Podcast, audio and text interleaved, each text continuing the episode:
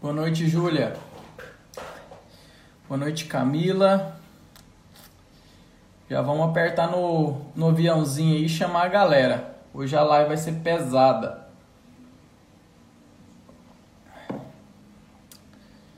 Já vamos chamar nosso convidado.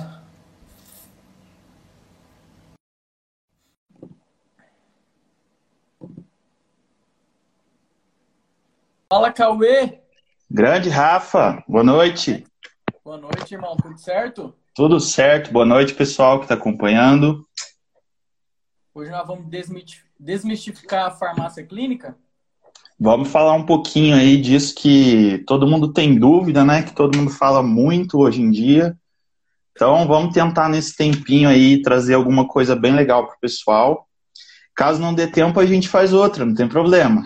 Na hora, com certeza. Pessoal, para quem não conhece, o Cauê é um cara fera aí, fez o mestrado dele né, perante essa área. Ele vai me corrigir alguma coisa que eu falar. Conheci ele em Portugal. Boa noite, David. Conheci ele em Portugal. Cara sensacional e vai abrir a mente nossa hoje perante a farmácia clínica. Cauê, apre apresenta aí para os meninos.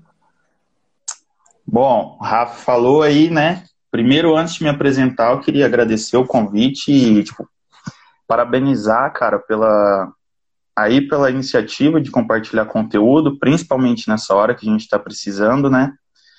Eu não gosto muito de falar de currículo, né, e tal, de me apresentar assim, mas enfim, é, eu me formei em 2013 na UFMS, é, fiz uma pós em farmácia hospitalar e farmácia clínica, e meio que tudo junto e lá no meu mestrado eu trabalhei com consultas farmacêuticas dentro das unidades básicas de saúde.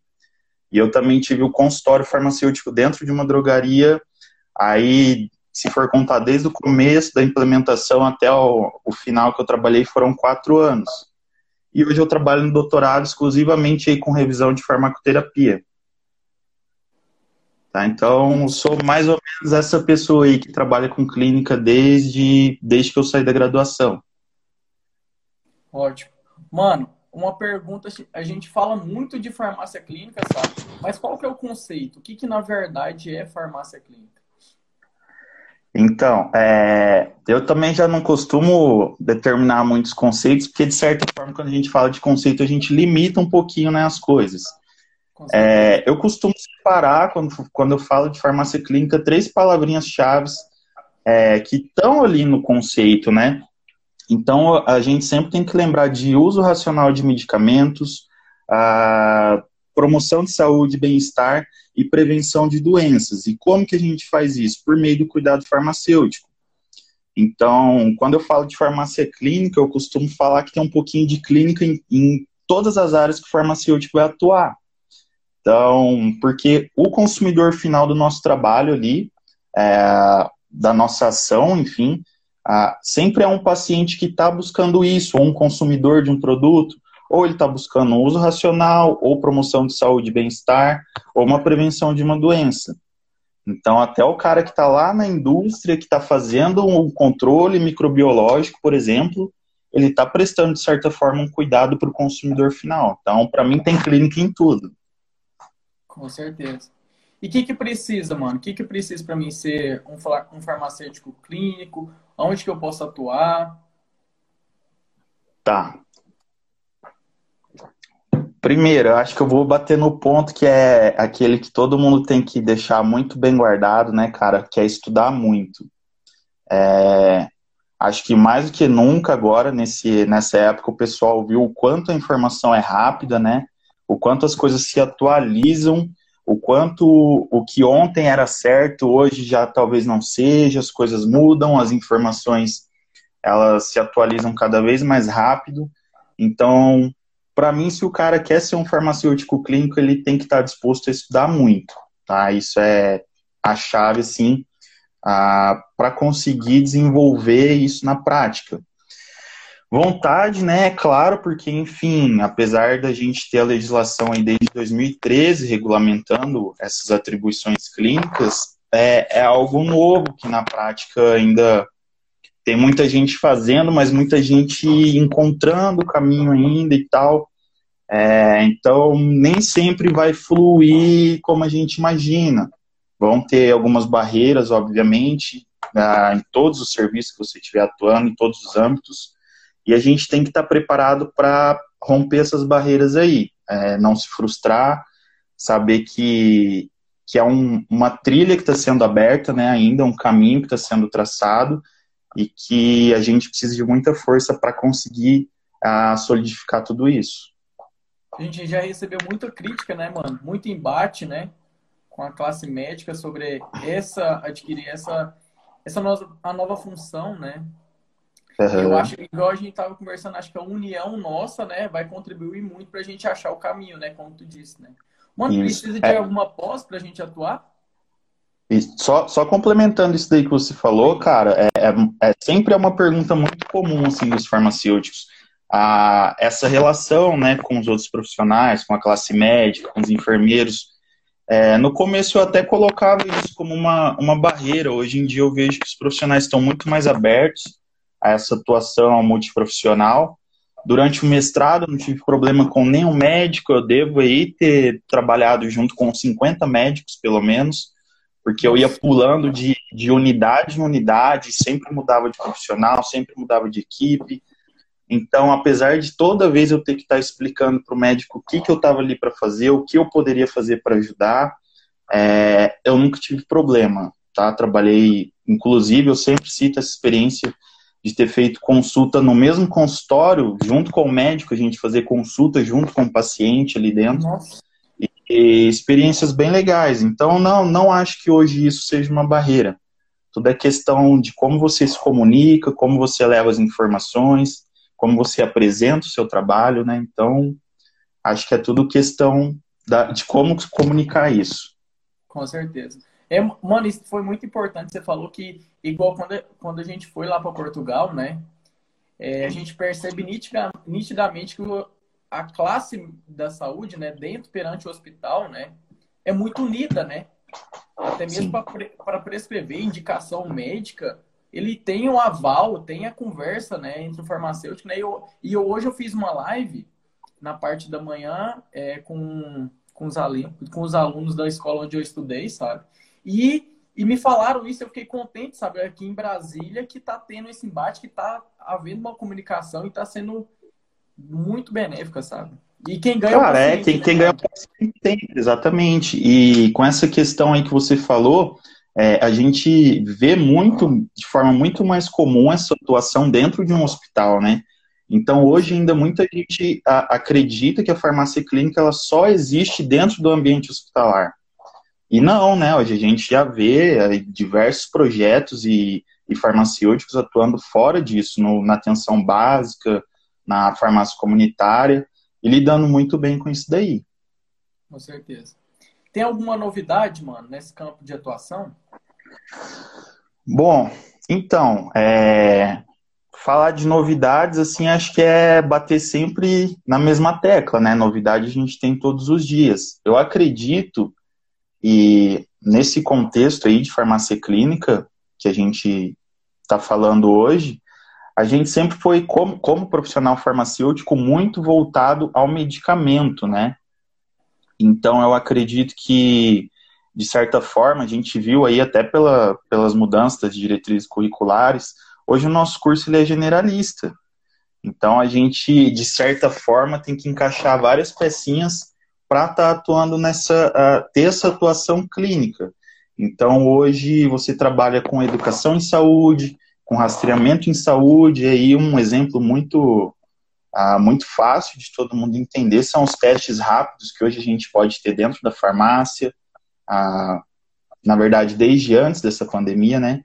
Então, são assim, novidades, tecnologias, ferramentas facilitadoras que hoje trazem assim, uma gama muito grande de, de informações para a gente trabalhar.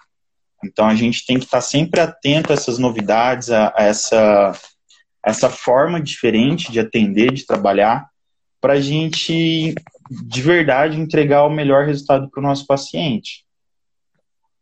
Mano, essa semana, essa semana, final dessa semana, eu postei, eu, eu fiz um post sobre a prescrição farmacêutica, né, RDC 586 de 2013, né? Que regulamenta a prescrição farmacêutica. Eu, re eu recebi um, um impasse é, sobre a prescrição farmacêutica. O que de fato, com a importância dessa RDC e desse conceito de farmácia clínica para a sociedade? Bom, é, acho que a primeira coisa importante que a gente tem que lembrar, que eu vejo que muita gente confunde, é falar que a prescrição é um serviço, né? É, eu vejo muita gente falando que é um serviço farmacêutico. E é muito fácil a gente ver quando você vai a uma consulta de qualquer outro profissional, uma prescrição, por exemplo, ela não é um objeto de cobrança, né? Ele, é, a consulta é cobrança, a prescrição ela sempre vai ser ali consequência do seu atendimento, consequência ah, do que aconteceu, da sua anamnese, do problema de saúde que o paciente te Mano, traz. Repete isso, isso daí é crucial para mim. Repete para mim, por favor. O que, que é cobrado?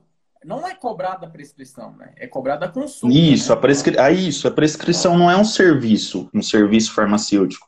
Assim Até... como o consultório, ela, ela é decorrente ah, de como você presta o seu atendimento. Então, a prescrição ela vai ser algo natural. Você atendeu o seu paciente, se ele precisa de uma prescrição, ela vai ocorrer. É igual, tipo, e... quem vai cair num questionamento que é onde? Igual você já, já deu o exemplo que, que era empresário, né, no ramo de drogaria, onde que cai aquele impasse e que o farmacêutico no balcão, quando ele tá no balcão, ele tá indicando do mesmo jeito. Certo? Isso. Ah, indicação. Já existe. É, é, é, é, isso, é bem diferente, né? Quando a gente fala de indicação, se a gente for falar de uma forma bem até grosseira um pouco, é, é algo que a gente faz sem muita responsabilidade, né? Então. Não tem, não tem. Hum, é... Às vezes até tem, né? Mas é aquela coisa de balcão. Mas para mim a questão da prescrição é que ela é um registro. E assim, quando a gente atua na área de saúde, se não tem registro, você não fez. Tá? Então, eu vejo às vezes o farmacêutico falando é, que a gente luta tanto pela prescrição e tal, e, e aí a gente tem essa legislação hoje, a gente não, não coloca em prática não utiliza isso que a gente demorou tanto para conquistar, né? Eu sei que, igual você falou, no dia a dia da drogaria, às vezes eu me via numa correria tão maluca que eu não conseguia parar e fazer uma prescrição. Mas aí vai muito de você, de como você quer ali fazer o seu serviço, como você quer prestar esse atendimento. É, é uma modernização, é uma transformação. Ah, e com certeza isso traz muito mais profissionalismo ali para o seu atendimento para o paciente. Mano, como e, e é legal encaixar isso? É uma pergunta isso, então, também. Sempre, sempre quando, quando eu vou falar sobre isso nas aulas e palestras, primeiro que a gente não sabe muito bem o que a gente tem de arsenal para prescrever e a gente muitas vezes nem para para olhar.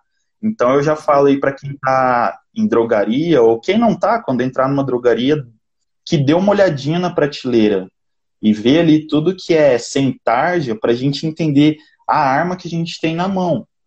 Então, por que, que é, é, a prescrição é importante? Primeiro que ela evita do paciente ir lá e fazer o auto o autosserviço, né, a automedicação, tá? Então, eu comecei sempre assim, às vezes o paciente ia comprar, não, não perguntava nada, né, só queria comprar um medicamento e levar, e aí entra a questão de você saber quem é o seu paciente, por que, que ele está pegando aquele medicamento, o que, que ele espera daquele medicamento. Então, às vezes, só de você ter essa abordagem diferenciada, entendendo o contexto da prescrição, você já evita muito o uso incorreto de medicamentos. E, e aí a prática da prescrição vai ser consequência disso. Você tendo um consultório ou não, você pode corrigir esse erro que o paciente muito provavelmente ia cometer, né? Sim. Mano, é, eu vejo assim, em cidade menor, de pequeno porte, de menos, menor quantidade de habitante, isso é mais fácil, né? Até mesmo aqueles medicamentos ali, do dia a dia mensal ali, de sempre. Isso. E aí você já conhece os medicamentos, é mais fácil até mesmo a indicação, né? Agora dá uma dica para nós. Imagina uma rede que vende um milhão por mês que está tentando se adequar a esse perfil nosso agora, a partir de 2013? Qual seria uma dica para a gente tentar ambientar? Isso, é. Quando a gente fala de redes e de grandes farmácias, não tem como a gente fugir a, da questão de faturamento, de ter retorno com o serviço. Porque, enfim, é, é hipocrisia dizer que uma farmácia grande vai manter um consultório funcionando se ela não traz retorno. Tá? Então a gente tem que pensar que essa questão do cuidado aí, do cuidado farmacêutico, né, pensando no contexto da prescrição, é, esse, esse cuidado individualizado ele pode trazer outras oportunidades de oferecimento de serviço. Aí sim eu estou falando de serviços farmacêuticos, tá? Ah, um rastreamento em saúde, por exemplo, que pode entrar um teste laboratorial remoto, que é algo que vai trazer um retorno financeiro para a farmácia e também um, um retorno para a qualidade de vida do paciente, para a saúde dele, né? Então, eu acho que isso tem que estar tá muito bem atrelado, assim. Então, eu sempre faço uma continha simulando, eu não deixei ela preparada aqui hoje, mas simulando o tempo do farmacêutico vendendo e o tempo do farmacêutico atendendo como clínico, que é mais ou menos a conta que eu tinha dentro da minha farmácia.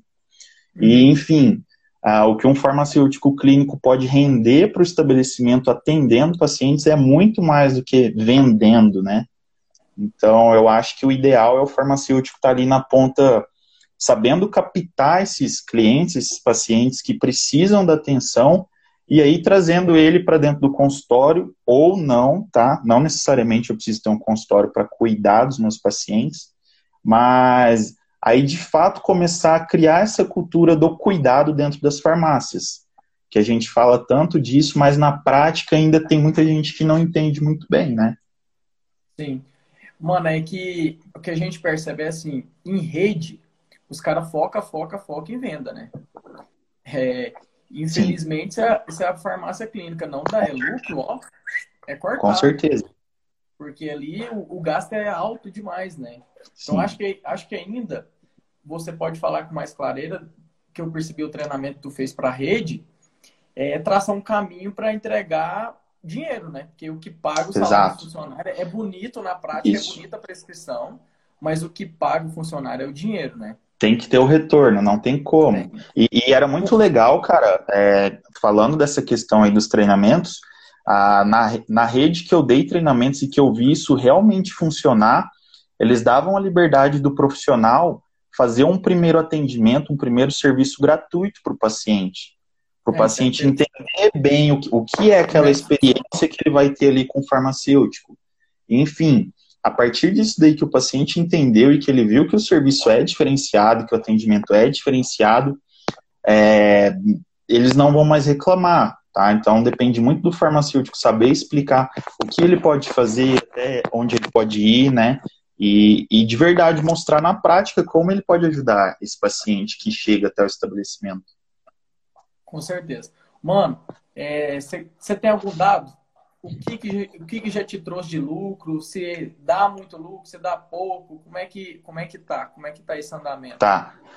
Bom, eu vou falar da minha época que eu tinha consultório, que, é, que eu trabalhava uhum. com essa parte financeira. Hoje a gente tem aparelhos aí, vou, vou tocar no rastreamento, que é onde eu percebi a, essa questão do ganho financeiro com farmácia clínica. Na época eu utilizava, eu importei o CardioCheck. Para quem não conhece, o CardioCheck ele é um aparelho de perfil lipídico, tá? Ah, é, um, é um teste rápido de perfil lipídico que entrega o resultado em 90 segundos, com uma, uma gotinha de sangue. Então, na época, eu, eu importei esse aparelho e eu fiz uma pesquisa lá na cidade que eu trabalhava, era uma cidade pequena, de 7 mil habitantes, 7, 8 mil habitantes, e eu fiz uma pesquisa de valor desse perfil lipídico no laboratório de lá tá? Que fique claro, é diferente o laboratório desse teste que eu estou falando, estou comparando só preço. Então, eu conseguia só fazer de perfil lipídico nos primeiros meses de 20 a 30 testes, ganhando a mais aí só no perfil lipídico 30 reais de lucro. Então, nos meses ah, muito bons, ah, foi um faturamento aí, tirando todo o custo tá, de, de insumo do teste, do meu tempo de trabalho como farmacêutico, tinha ali 600, 900 reais só desse teste. Tá? Nossa, bom. Ah, aí, além das consultas, aferições de pressão, a teste de glicemia, a análises corporais, consultas e outras coisas mais. O valor dos aparelhos, mano. Então, a, o, o, esse cardiocheck, na época, eu paguei mil reais. Era mil reais, algo assim. Mas hoje em dia, eu vou citar uma, um, um, aparelho que eu conheço bastante, que eu até trabalhei nesses treinamentos, que é o HiLab. Ele é um serviço laboratorial remoto, né?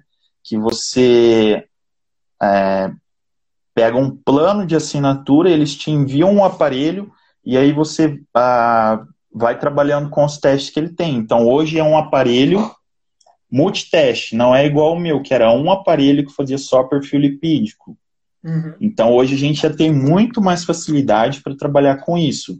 É, e aí, já falando desse teste, hoje a gente vê, e falando de consultório no contexto geral, a gente vê muita gente investindo né, em consultórios tão bonitos aí, tão lindos, principalmente nas redes.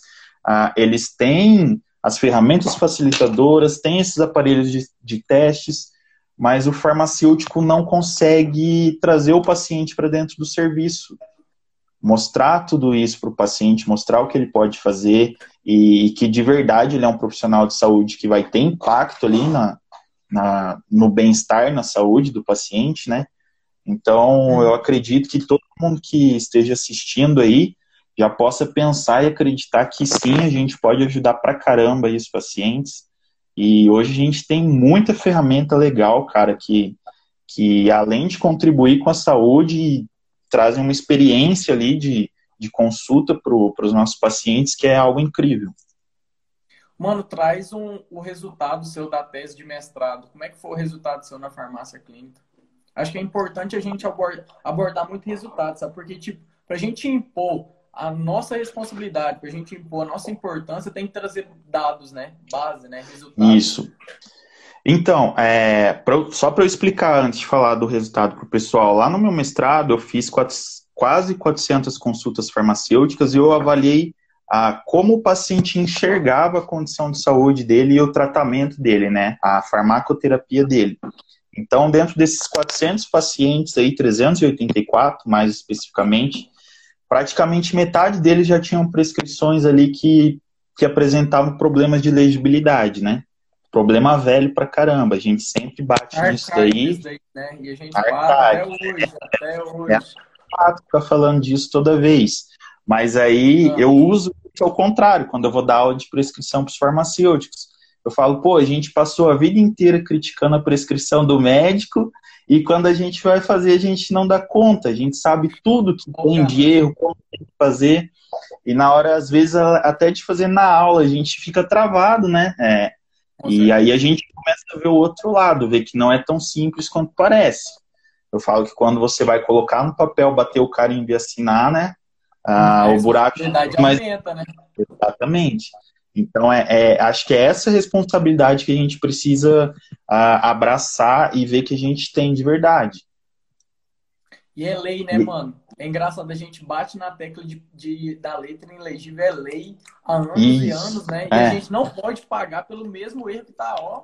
Exatamente. Então, é, é uma discussão aí que eu espero que acabe logo, mas enfim.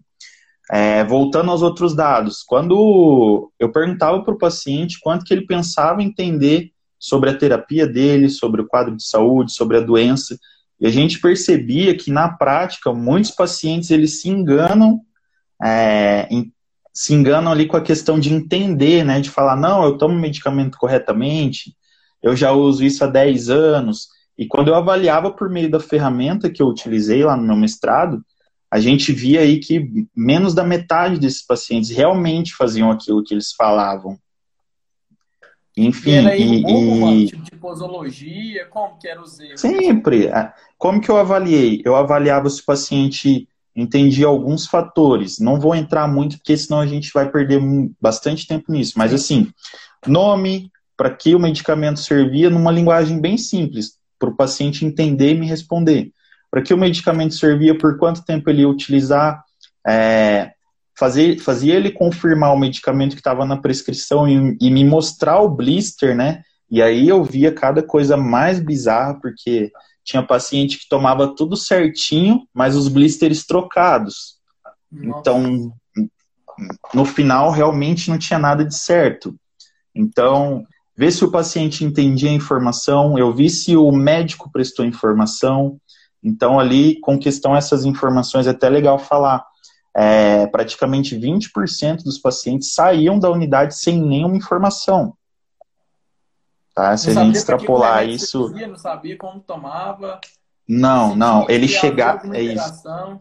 Nada. Ele chegava na unidade básica de saúde, era atendido pelo médico, pegava às vezes até 13 medicamentos, que foi o que eu tive na minha pesquisa, e saía com a prescrição com problema de legibilidade, sem informação prestada por nenhum profissional. Vários me relatavam que entravam no consultório, a, o médico só renovava a receita, que ele ia pegar o medicamento com o farmacêutico, o farmacêutico só entregava, não questionava nada. E aí, enfim, às vezes a gente fala que é culpa de um ou de outro profissional e no fim o que deu para eu concluir no, no, na minha pesquisa assim foi que a, a, culpa é do serviço que é prestado, independente do profissional. E é, e é engraçado que nada do perfil do paciente assim, foi, foi de verdade significativo para ter impacto nesse entendimento que o paciente tinha.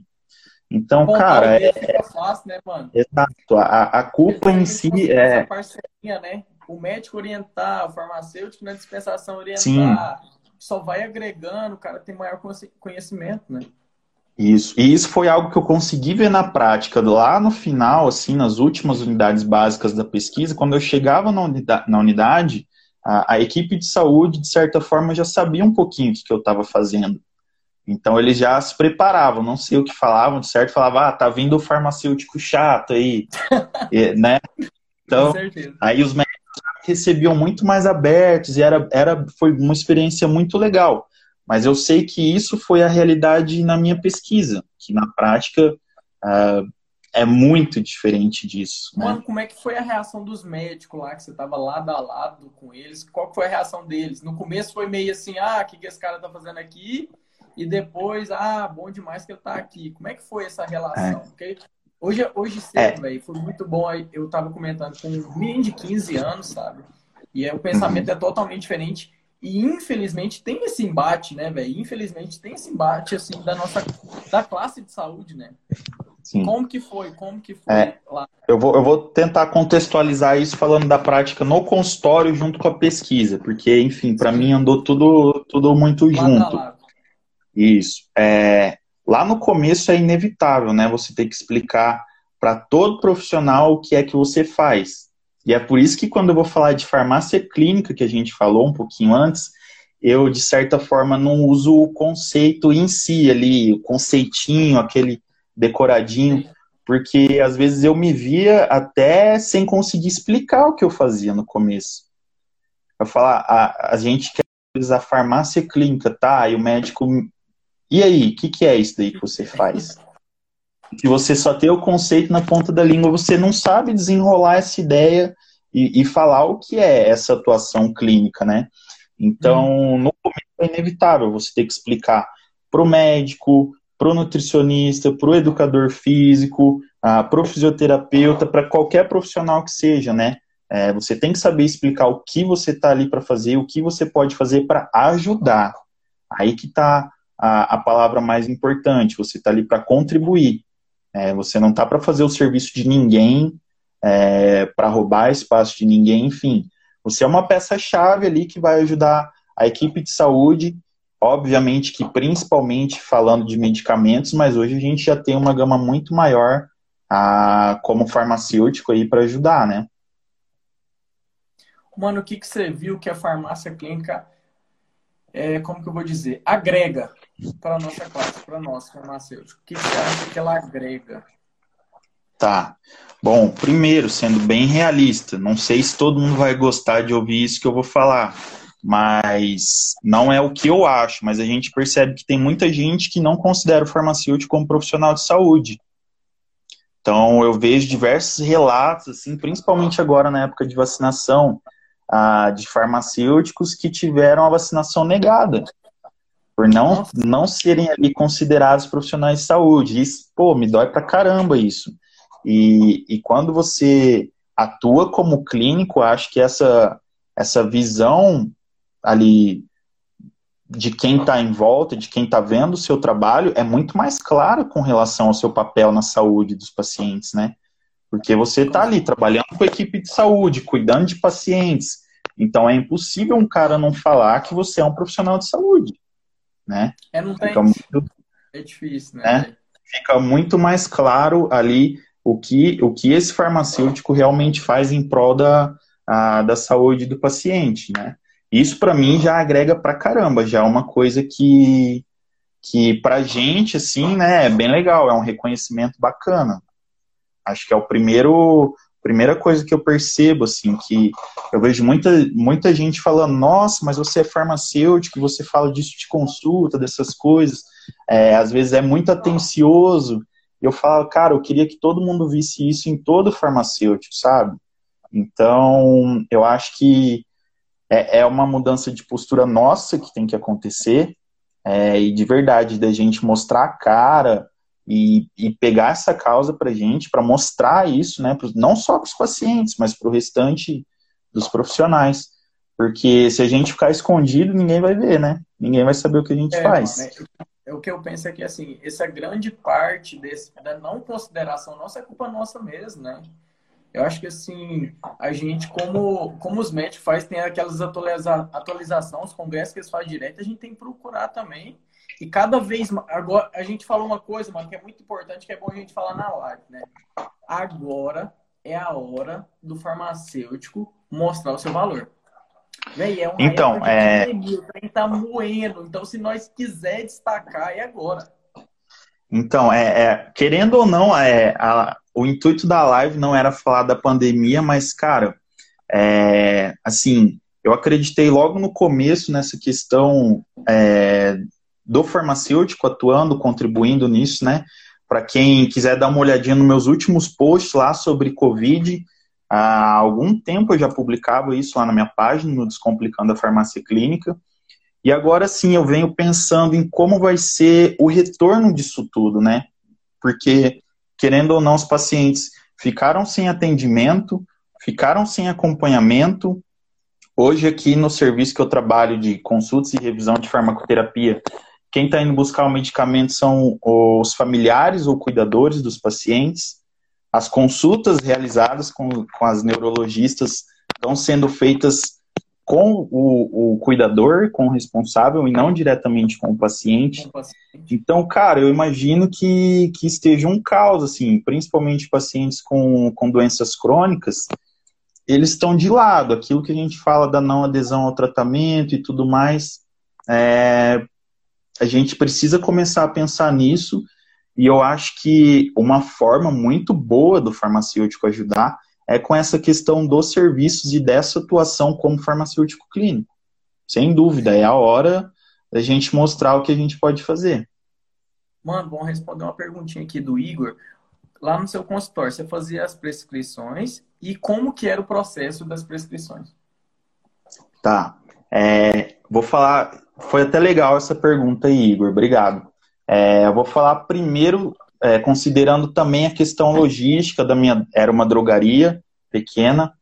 É, eu, prim, primeiro eu fiz esse exercício aí, né, de olhar na prateleira, ver o que, que eu tinha de, de arsenal para saber até onde eu poderia ir, né, com as minhas prescrições e, e tudo mais. E aí eu padronizei alguns medicamentos. Eu comecei, por exemplo, uma semana eu pegava lá os anti-inflamatórios, que, que não tinha todos os anti-inflamatórios, estudava. E aí eu separava um que era. Isso. Não, eu estudava todos. Aí eu separava um que era MIP, sem tarja, e falava assim: por que será que esse medicamento seria uma boa opção, né, para eu, eu uhum. prescrever? Na época, eu lembro que eu padronizei o naproxeno, por exemplo, porque ele era seguro, tá, no, no contexto dos anti-inflamatórios ali, a, a, a, forma de usar ele era mais fácil do que um ibuprofeno, por exemplo, de 300 miligramas, que é o MIP que a gente tem. E, e quando, eu, quando eu padronizei isso, eu tive uma sacada até com relação à questão do custo que esse medicamento tinha para minha farmácia. Então, eu considerava custo do MIP, segurança, a, a facilidade para o meu paciente utilizar. Então, esse é o contexto por trás ali do atendimento. Alguém falou que tá travando aí, Rafa. Pra mim tá tranquilo, tá travando? Pra mim Aqui tá, tá ok também. Galera, por favor, comenta aí, vê se tá travando pra ver o que, a gente pode fazer. Pra mim tá tranquilo, mano. Que tá é, ok. Tá Galera, mete Beleza. a mão nesse coraçãozinho aqui agora, ó. Enche esse negócio de coração para ver se o, se o Instagram entrega para mais pessoas, porque essa live hoje tá demais, viu? Tema muito então importante. Então vamos né? Então, Rafa, isso aí foi, é o contexto ali anterior ao atendimento, né? A forma como eu pensei, como eu como eu organizei ali o, o start da minha do início das minhas prescrições. Então, com relação ao atendimento, aí vai ser aquela parte que eu falo, que no início a gente é o farmacêutico chato, né? Uhum. Então, eu sempre brinco que quando o paciente chega na farmácia, se a pergunta, se ele chega, por exemplo, relatando febre, se a pergunta é paracetamol ou dipirona, ou se a conduta correta é você ir lá buscar um termômetro, aferir essa temperatura, conversar com o seu paciente, e aí, nesse tempo, você consegue emitir uma prescrição com qualidade, um atendimento com qualidade, né? Então, começa aí. É, é muito difícil realmente colocar isso na prática, uma drogaria, porque eu não vou mentir e falar que a gente vai estar ali só para fazer isso, né?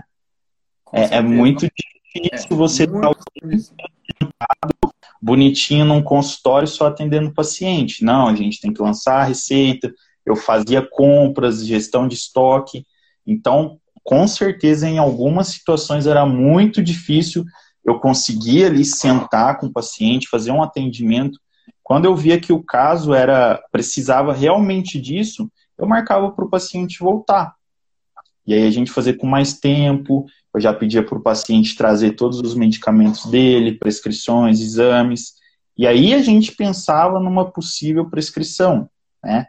A gente já falou da prescrição aqui, que ela não é um serviço, que ela é decorrente de um atendimento, né? Enfim, decorrente ali uh, de uma anamnese e da, da avaliação que você faz do problema de saúde que o paciente traz. Então, acho que é isso com relação à prescrição, né? É, a gente falou bastante que, que a gente é, fala das prescrições do, dos médicos, então eu queria convidar a galera que está aqui para tentar fazer uma prescrição na prática, né? Que seja de uma dipirona.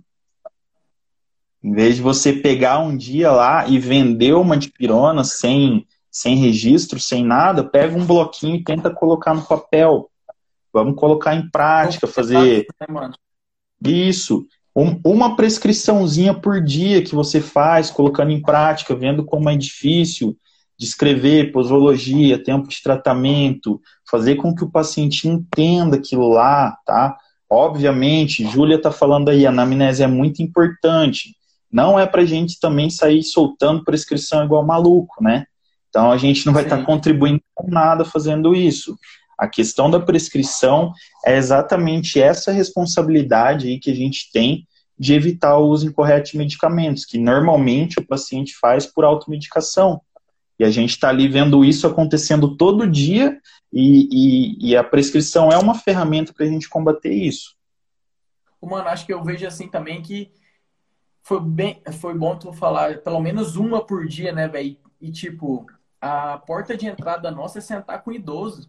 Velho, o idoso Isso. gosta tanto de atenção, velho. E lá é a porta de entrada. Você dá uma atenção para ele, ele vai ficar grato pelo resto da vida. Isso. Para ele, é, não é, ele não tem esse impasse, né? Ah, você tá me prendendo aqui, eu tenho que ir embora. não, que ir exato. Conversa exato. Com ele, conversa com ele. E, e essa questão é muito importante porque às vezes a gente fica pensando assim. Eu vejo muitos farmacêuticos que não dão start, não começam porque falam: ah, mas eu não tenho consultório, ah, mas eu não tenho tempo. Cara, tem que começar fazendo de pouquinho. A condição ideal nunca chega, né? A gente nunca vai ter o nosso consultório bonito, com aquele ar-condicionado, para tirar uma foto bonita, fazer uma propaganda. Um MacBook. Exato, cara. Então, é, não dá para ficar esperando muitos, muito essa condição, né? Então, é até uma coisa legal para a nossa prática, começar de pouquinho, fazendo ali o arroz com feijão, né, de sempre. Que isso aí, para mim, eu acho que é o pouquinho que você cresce a cada dia te torna um profissional bem grande, assim, quando essa condição tiver melhor para você atuar. Mano, o Igor perguntou aqui se você documentava tudo, tem que documentar tudo, né? Isso é que te resguarda, né? Isso. Isso Quando é a gente fala de né? consulta, e aí é engraçado que na minha época, eu falo isso, parece que eu sou um velho falando, né? Na época que eu estava dentro do consultório, é, a gente não tinha muitas ferramentas facilitadoras e de registro. Então, como que eu organizava? Eu tinha uma pasta do meu consultório, separado paciente por paciente, e aí a SOAPs, né, registro de consulta e evoluções de paciente que eu fazia manualmente. Então, obrigatoriamente, quando a gente faz isso, a gente precisa registrar, né? É obrigatório para a gente que presta o serviço e é um direito do paciente, né? Toda vez que, que eu terminava uma consulta, eu emitia um resuminho do que foi feito, tá? Porque, enfim, várias consultas que eram feitas ah, também necessitavam de encaminhamento, né? Então, esses registros que eu, que eu tinha lá, às vezes, às vezes não, sempre serviam como base para eu fazer um encaminhamento para um médico, por exemplo, para um nutricionista, para um educador físico. Então, sim, a gente precisa registrar tudo, tá? Resguardo nosso e direito do paciente, sempre. Camila, a pergunta dela é sobre a anamnese e posologia. Eu acho que eu vou fazer um post, mano. Vamos focar mais hoje na farmácia clínica mesmo, entender. A Lê até perguntou qual que é a precificação. Quanto tu cobrava na consulta? Tá, então, a, a consulta eu comecei a cobrar ali. É legal falar que meu consultório, eu comecei a chamar de consultório depois de uns dois anos, tá? Nesse. Tentando desenhar um serviço que funcionasse. É, precificação de consulta. Eu fui cobrar consultas lá no final, tá? 30 reais eu cobrava retornos. Então eu atendia, fazia o primeiro atendimento e no retorno, às vezes. Primeiro atendimento. No dependia de cada caso. Isso, dependia muito de cada caso. Eu sempre falo que hoje a porta de entrada mais, mais fácil para o paciente dentro dos serviços farmacêuticos e dos atendimentos são os procedimentos. Por exemplo, o senhorzinho que vai lá para ferir a pressão, e aí você identifica algum problema da farmacoterapia, por exemplo, ou a não compensação da pressão dele, e aí é onde você pega o paciente e identifica que ele precisa de uma consulta, de um acompanhamento, né? Então aí, uh, eu estava escrevendo sobre isso hoje, que a gente às vezes tem essa, essa visão muito fechada, né? Ah, o paciente é hipertenso, ele só precisa de uma ferição de pressão. É, e não, né? A gente entende que vários riscos aí de doenças cardiovasculares estão envolvidos. Então, esse paciente muito provavelmente vai precisar fazer um perfil lipídico, vai precisar de uma análise corporal, vai precisar que a gente dê uma revisada na farmacoterapia dele. Então, é por isso que eu não gosto de falar muito separadinho de cada coisa. Está sendo muito legal falar no contexto geral aqui, para a gente de verdade olhar de forma mais ampla para o paciente, né? E para esse cuidado. Mas quanto ao preço era isso. No final eu cobrava os retornos, tá? Hoje eu vejo que nas redes a consulta em si não não é algo para venda. Não não colou muito bem essa essa questão de cobrança. Isso, e sim a precificação no, nos outros procedimentos e, e outras é coisas geralmente, mais. O, o que geralmente rede bate forte, né? É, é tipo a, a aferição da pressão, ele já tá, colocou no braço, já demonstra o produto para o cliente, para o paciente, e já vende né? Já vai embora. Isso, e, e aí é muito legal, porque quando a gente fala aferição de pressão, parece algo muito simples, né? Muito simples, mas enfim, eu sempre bato nessa tecla da, de mudar a forma de prestar esse serviço. Eu falo modernizar, mas acho que eu tenho que mudar essa palavra, porque modernizar parece que tem custo, né, que é algo muito difícil. E não, então eu sempre dou o exemplo da ferição de pressão, que era assim, o meu paciente chegava, eu fazia peso, altura, colocava ele no repouso, né, e eu tenho um checklist bem legal de treinamento de aferição de pressão, depois a gente pode compartilhar com a galera. E aí eu usava duas ferramentas que a gente tem online, lá na diretriz ah, da Sociedade Brasileira de Cardiologia, na diretriz de hipertensão. uma ferramenta você faz o IMC do seu paciente, já verifica ali as condições de saúde, e na outra você estratifica o risco cardiovascular dele. Tá? Então, uma aferição de pressão já gera um resultado muito legal, que é você fazer o manejo inicial do seu paciente. Então, às vezes a gente fala, pô, é aferição de pressão, mas não, é, é todo o atendimento em volta desse procedimento, né? E querendo ou não, é, querendo ou não, assim, isso é uma consulta, na verdade, porque consulta é qualquer, qualquer contato que você tem com o seu paciente, né? Então, isso aí acaba configurando uma consulta. Mano, o cara perguntou aqui, o Igor de novo, se, é, se, é, se costumava solicitar exame acho que, de, acho que podemos deixar claro o que, que a gente pode indicar, se a gente pode diagnosticar, o que, que é, tipo, para deixar claro, para entender, para acabar com essa dúvida, que tem muito essa dúvida, né? Uhum. O que, que a gente tá. pode fazer, né? Com relação aos exames, tá, é, o Igor, né, perguntou? Isso. Tá. É, quais situação, situações a gente pode aí a, ah, solicitar um exame laboratorial? Se eu, se eu quero fazer um rastreamento hoje em dia, né, a gente já tem ah, os testes na farmácia, então a gente usa esses testes rápidos que a gente tem dentro do nosso estabelecimento para rastreamento, para solicitar ah, nas condições assim mais comuns. O paciente já tem que estar tá diagnosticado, tá? Então eu, eu solicito um exame ali para fins de acompanhamento, tá? Importante, não diagnóstico nunca não podemos pedir exames com fins diagnósticos, tá? Então, voltando à situação clássica, a gente pede exames é, de forma mais habitual dentro de um consultório para acompanhamento, tá? É, foi até é, no final eu vou falar, mas tem uma série de episódios que eu estou postando de uma palestra minha e um, um desses trechos da palestra é exatamente uma pergunta sobre isso, tá? Falando sobre ah, o pedido de exame laboratorial, como que pode funcionar. Inclusive, a, a farmacêutica que perguntou colocou uma questão muito específica com relação a, a tratamentos estéticos. Tá? Então, vai ser postado esse episódio aí, eu acho que fica bem legal para ilustrar mais de forma prática né, essa questão do, dos pedidos dos exames laboratoriais. Mas lembrando, né, diagnóstico não, nunca, nunca. É, isso aí tem, tem que frisar bem, né? Pelo Exato. De não, e, porque... e até legal falar que os exames que a gente faz dentro da nossa farmácia, no rodapé ou em algum lugar, sempre aparece que o exame é para fins de rastreamento e nunca de diagnóstico. Tá? Bom, muito importante isso. Tem que estar, tá, então. Né? Isso. Né? Tem que constar. Tem que estar. Tá. A gente tem um modelo lá no site do Conselho Federal que, que coloca exatamente essa frase, com base na legislação tal, isso aí uh, esses testes não têm fins diagnósticos, tá? Então a gente nunca vai fazer testes pensando em diagnóstico. Mano, qual que é as legislações que regulamentam a nossa atuação? Tá. Falando de serviços farmacêuticos, que é a. Eu vou ver até o ano certinho dela aqui, a RDC 44, que é lá de 2009. 2009 e eu brinco que de 2009 para 2020, quanta coisa não mudou, né? A RDC 44 lá, ela fala das boas práticas farmacêuticas, é, inclusive da estruturação da farmácia, né?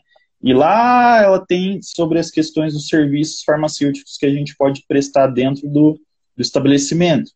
E a gente tem os clássicos, né? A aferição de temperatura, aferição de pressão arterial, glicemia, nebulização, pequenos curativos e perfuração de lóbulo auricular.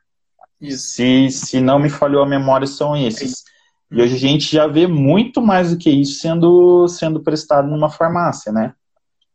É, inclusive é legal falar que essa RDC ela está em, em, mudança, né, em atualização. Então, para quem é clínico e está atuando na comunitária, provavelmente está ansioso como eu, esperando para ver como, como vai sair, o que a gente vai ter de novidade dentro disso daí. É, mas não sei quando vai sair, principalmente agora, depois desse momento né, que a gente está passando. Mas, enfim, todos esses outros serviços, esses outros procedimentos que eu comentei aqui, de certa forma a gente já consegue prestar hoje, tá? Aí, de, com, de acordo com a vigilância de cada cidade, é legal sempre perguntar, né, antes de fazer, antes de começar a praticar. É ir lá, bater um, bater um papo com a vigilância para saber se pode, como deve ser prestado, porque para evitar dor de cabeça sempre, né? Sim. É esse diálogo com a vigilância, o farmacêutico tem que entender que isso daí você tem que sentar, bater um prato, isso. chamar ele para jantar, porque tem que ser amigo deles, né, E, e é, ó, é bem isso que a Mirinha tá falando. Mirinha Farma aí, já precisa mudar muito tempo essa legislação. Ixi, isso é, dá, tá é a minha frase. É esperançoso já por essa mudança, né? Sim, é, é muito tempo, é impossível uma coisa de tanto tempo atrás contemplar o que está sendo feito hoje, né, cara? É, é nossa, não tem como. Exatamente, não dá, não dá para falar sobre isso desse tanto. Mas vamos a mais legislações, que isso é bem importante, tá? As outras, que aí, quem está assistindo isso, eu acho que tem que ser tarefa para pelo menos dar uma olhadinha, tá? 585 e 586 de 2013, tá? Você já citou aí de prescrição. A 585 é de atribuições clínicas do farmacêutico. Então lá, eu não lembro quantas folhas ela tem, mas não é nada muito comprido. Lá ela deixa bem claro. Dá tudo para ler, né? Isso. Ela deixa bem claro é. o que a gente pode fazer e até onde a gente pode ir, tá? E é ela que nos dá essa regulamentação ah, até das outras questões dos outros procedimentos. Fala que a gente faz outros procedimentos de rastreamento e tal, ah, com fins de acompanhamento. Então, ela, ela é, é o que dá a base para a gente atuar hoje tá? E a 586 que você falou, da prescrição. Então, tudo que a gente precisa saber de prescrição farmacêutica tá lá. Então, se a gente quer atuar como farmacêutico clínico, a gente precisa saber muito bem as nossas atribuições e aí a questão da prescrição, né? Que é o que vai ser consequência do nosso atendimento. Mano, acho que tipo, é difícil a gente observar, é, analisar futurologia, né? Mas como que tu tá vendo, tu tá mais presente como tu tá vendo que, que vai resumir, como que vai, daqui uns 5 anos, 10 anos, vamos dizer, essa nossa atuação na prescrição farmacêutica, na farmácia clínica, como é que tu acha que, como que tá o andamento né, em si? Porque se a gente sabe tá. como é que tá andando, é. a gente vai saber onde a gente vai parar, né? Isso, é, eu uso o exemplo, inclusive, da vacinação dentro de farmácias para falar disso, né? Pô, há, sei lá, cinco anos atrás, quem imaginava que dentro de uma de uma farmácia, né? Sim, por falar um pouquinho antes, de uma farmácia que em muitos lugares a gente já viu vendendo até carvão, né? Ração de cachorro. Nossa, que hoje a gente isso, que hoje a gente tem um consultório que faz vacinação, cara, dentro de uma, de uma farmácia, de uma drogaria. Então, eu acredito que o, o futuro depende muito da gente só, né, cara? Depende muito é, da forma como a gente vai a, atuar, da forma como a gente vai abraçar essa causa, porque é um assunto que, enfim, está muito em alta, mas eu ainda encontro farma vários farmacêuticos relutantes né, com, essa, com essa atuação frente ao paciente, frente aos outros profissionais de saúde. Enfim, eu acho que é algo que a gente tem que pensar com muito carinho, porque, como eu falei, essa atuação clínica, esse pensamento voltado ao cuidado, ele tem que estar tá desde o cara que está lá na indústria até o cara que está na ponta atendendo o paciente. Então, acho que o futuro depende da nossa atuação e como a gente vai se colocar nesse contexto todo, principalmente agora, nesse pós-pandemia, né? Nesse durante a gente já está caminhando bem, mas a gente precisa continuar e mostrar o que a gente pode fazer. A, a pergunta da Paula, acho que é a última pergunta, é aquela top de linha, sabe? A farmácia clínica ajuda de alguma forma a evitar oh. a automedicação, essa é a novidade, né? Com certeza. É tá? é...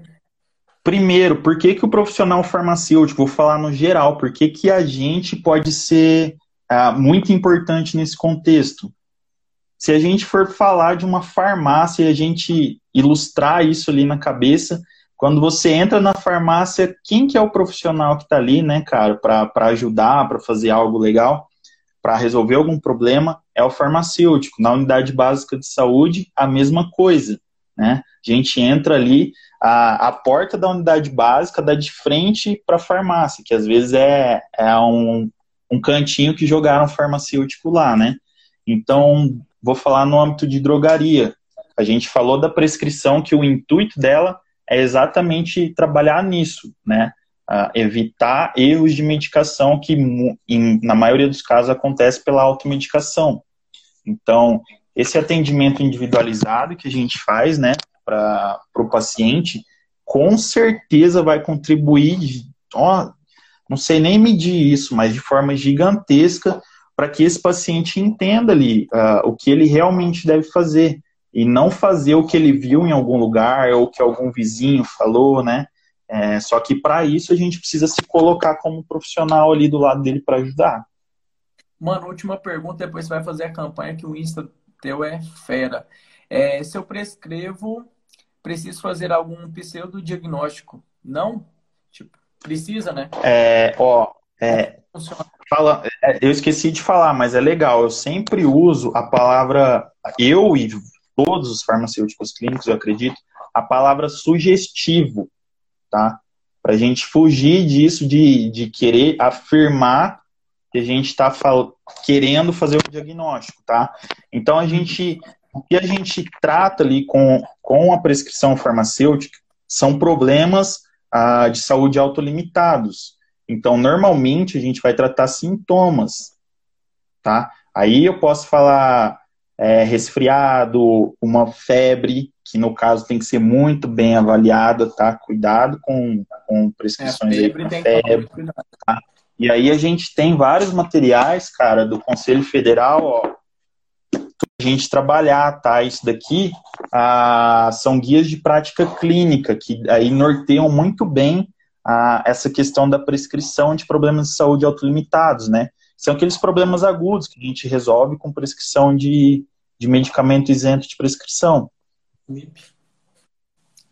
É, ou depois tira essa tira foto desses livros do conselho e vamos repassar para os meninos.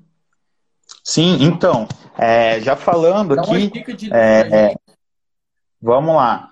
É, quem aí terminar essa live, lá na minha página, no arroba Descomplicando a Farmácia Clínica, tem o um link na descrição, o link tri, tá? Que ele direciona para um drive. E no episódio 1, que eu falei um pouquinho da minha história lá com a farmácia clínica, eu já separei de, bem, bem arrumadinho ah, os livros que eu usei como referência e que eu uso até hoje, tá? Para consulta, para implementação, para tirar dúvidas, para falar sobre serviços. Então já está tudo separadinho em PDF lá para a galera, é só clicar no link, vai lá no episódio 1 que eu já deixei ah, dentro do, do Drive. Eu deixei tudo separadinho vários materiais de consultório farmacêutico, de farmácia clínica, incluindo alguns materiais de farmácia hospitalar também, dessa atuação clínica no âmbito hospitalar.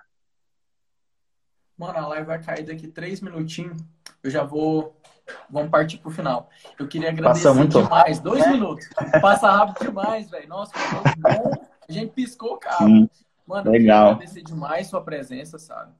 É, fala o nome do Insta de novo, a, a, Rosa, a Rosiane. Tá Arroba Descomplicando a Farmácia Clínica. Será que eu consigo mandar aqui, Rafa? Consegue, mano. Eu vou colocar também, eu vou colocar a hora que terminar, eu coloco no Store também. Demorou. Então aí você coloca aí pra galera, mas é o arroba Descomplicando a Farmácia Clínica, tá? Ah, eu tento tratar de uma forma sem muito conceito, desse jeito que a gente conversou aqui. Mano, gostaria de agradecer e vamos marcar outra, viu? Eu acho que vai ficar ficou muita dúvida. É porque é um tema também novo, novo, meio velho, mas assim, a gente está tentando adaptar, sim. né? Gostaria sim, de agradecer sim, sua presença. Agradecer a Lê, né, que intermediou sim. a conversa. Uhum. Muito legal, muito legal esse contato que a Lê fez aí. Valeu, Ale. E, mano, é isso. Eu vou. Vamos, vamos marcar depois uma próxima live. Foi sensacional. Sim. E vou deixar Quem tiver 54 segundos para você finalizar. Quem tiver dúvida aí, pode deixar direto na minha página lá também, ou para o Rafa, tá? A gente compartilha essas dúvidas e, e posta em formato de material ou marca outra live, né? A gente faz aí o que a galera precisar e me coloco à disposição desde já, né, para ajudar todo mundo que está aí. Contem comigo, contem com o Rafa e que legal que a gente está trabalhando todo mundo junto para levar conhecimento para a galera, né, cara? Acho que vem desse intuito, né, mano? Acho que a nossa classe vamos se unir, que agora não vai Exato. E mais farmacêuticos façam isso, né, cara? E é isso aí, mano. Abração, fica com Gente, Deus. Obrigado, boa noite a todo mundo. Falou, tchau. Valeu.